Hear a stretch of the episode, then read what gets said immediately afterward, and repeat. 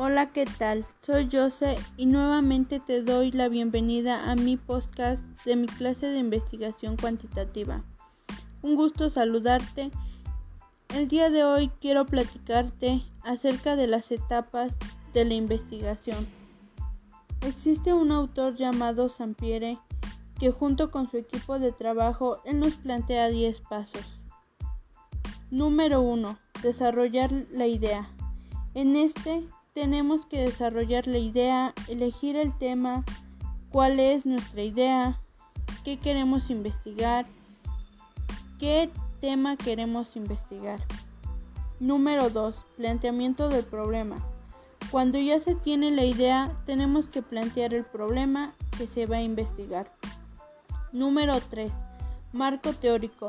Este es muy importante, es donde se indaga muy a fondo acerca del tema y podemos descubrir algo que a lo mejor no nos lo hubiéramos imaginado. Número 4. Definir qué tipo de investigación. Esta, este punto es fundamental para ver qué tipo de investigación se llevará a cabo. Número 5. Establecer hipótesis.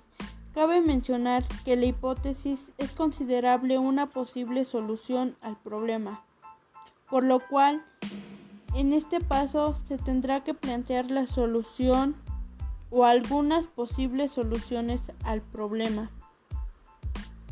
Número 6. Seleccionar el diseño de la investigación. En este se tiene que hacer la planeación de qué se va a hacer primero y después, es decir, cómo lo vamos a estructurar. Número 7.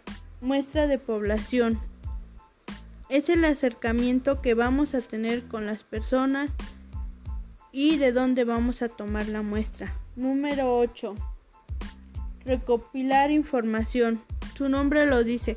Se recopila la información documental, y después con encuestas o cuestionarios. Número 9. Analizar los datos. Cuando se obtienen las respuestas se tienen que analizar los datos e interpretarlos. Número 10 y último, presentar los resultados. En este, como su nombre lo indica, se, se tienen que presentar los resultados de dicha investigación.